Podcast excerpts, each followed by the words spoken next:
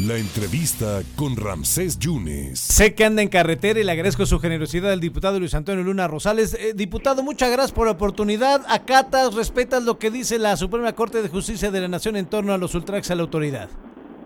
Ramsés, un gusto de saludarte a ti y a todo tu auditorio. Muy buen día. Efectivamente, eh, pues como pues ya sabemos, eh, la resolución de la Suprema Corte, en donde, bueno, la mayoría de los ministros eh, manifiestan el, eh, la inconstitucionalidad de este precepto, de este artículo 331 de ultrajes a la autoridad. Bueno, nosotros eh, como diputados, pues siempre estaremos vigilando y garantes de que existan las condiciones óptimas de igualdad eh, y sobre todo de un respeto irrestricto a los derechos humanos de las y los veracruzanos.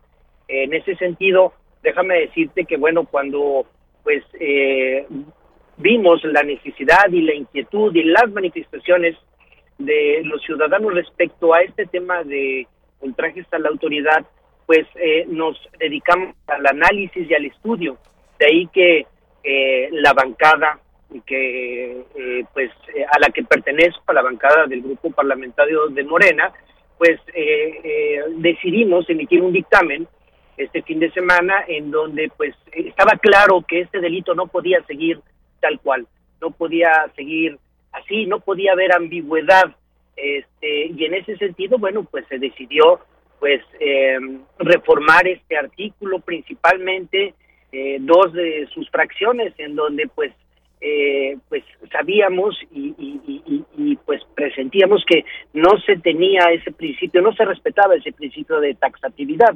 Se hablaba de, por ejemplo, la fracción 2 se realice por medio de cualquier tipo de violencia contra la víctima o la fracción cuarta que dice se realice a través de cualquier otra circunstancia que disminuya las posibilidades de defensa o protección del sujeto pasivo o lo ponga en condiciones de riesgo, creo que son eh, un tema o, palabras o, un párrafo eh, de alguna manera ambiguo. Y en el tema penal eh, siempre debemos tener el principio eh, de, de irrestricto de definir exactamente el tipo de delito al cual pues se, se, estaría imputando. Entonces, en ese sentido, se decidió reformar este artículo, se aprobó el dictamen, pero bueno, el día de ayer, efectivamente, y como lo mencionas, la, Suprema Corte eh, maneja pues la derogación de este artículo y bueno, nosotros pues somos muy respetuosos de, las formas siempre y cuando pues obviamente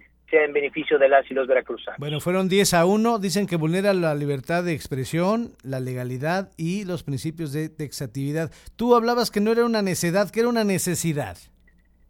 Sí, efectivamente, era una necesidad que teníamos en Veracruz de reformar este artículo.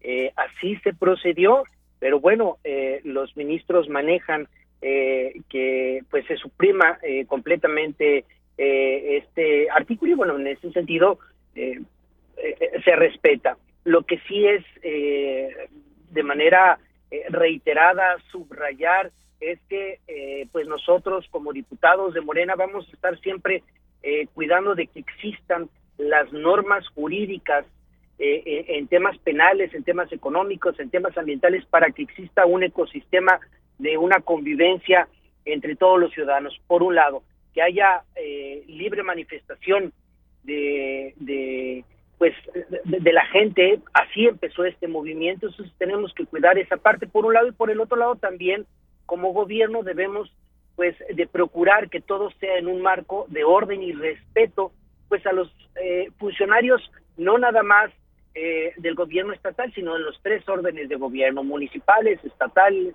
y federal del partido que sea. Entonces eh, esa es la encomienda y en ese sentido pues vimos esa necesidad de poder eh, eh, cambiar eh, este artículo.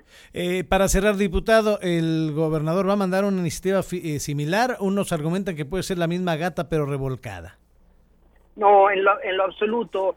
el, y hemos platicado con el gobernador Cuitláhuac García y él está muy consciente, pues, te repito, de que pues haya una libre manifestación de las y los veracruzanos, pero dentro de un orden de marco, en un marco de orden y respeto eh, hacia la autoridad. Es, es por un lado. Y por el otro lado, en, en este sentido, se tendrá por parte del Poder Legislativo que estudiar y analizar esa propuesta.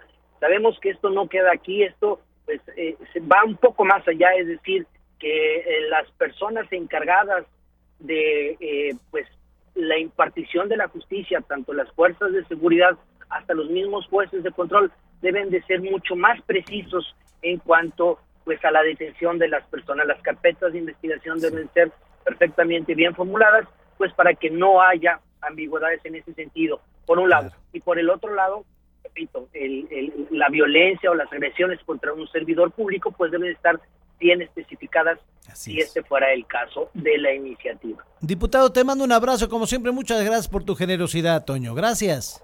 Gracias a ti y un saludo, Ramsés. Muchas gracias, muchas gracias a Luis Antonio Luna. Rosales hablando de la iniciativa que le echaron para atrás, ¿no? La Suprema Corte de Justicia por inconstitucionalidad, ultrajes a la autoridad. El diputado Luis Antonio Luna Rosales.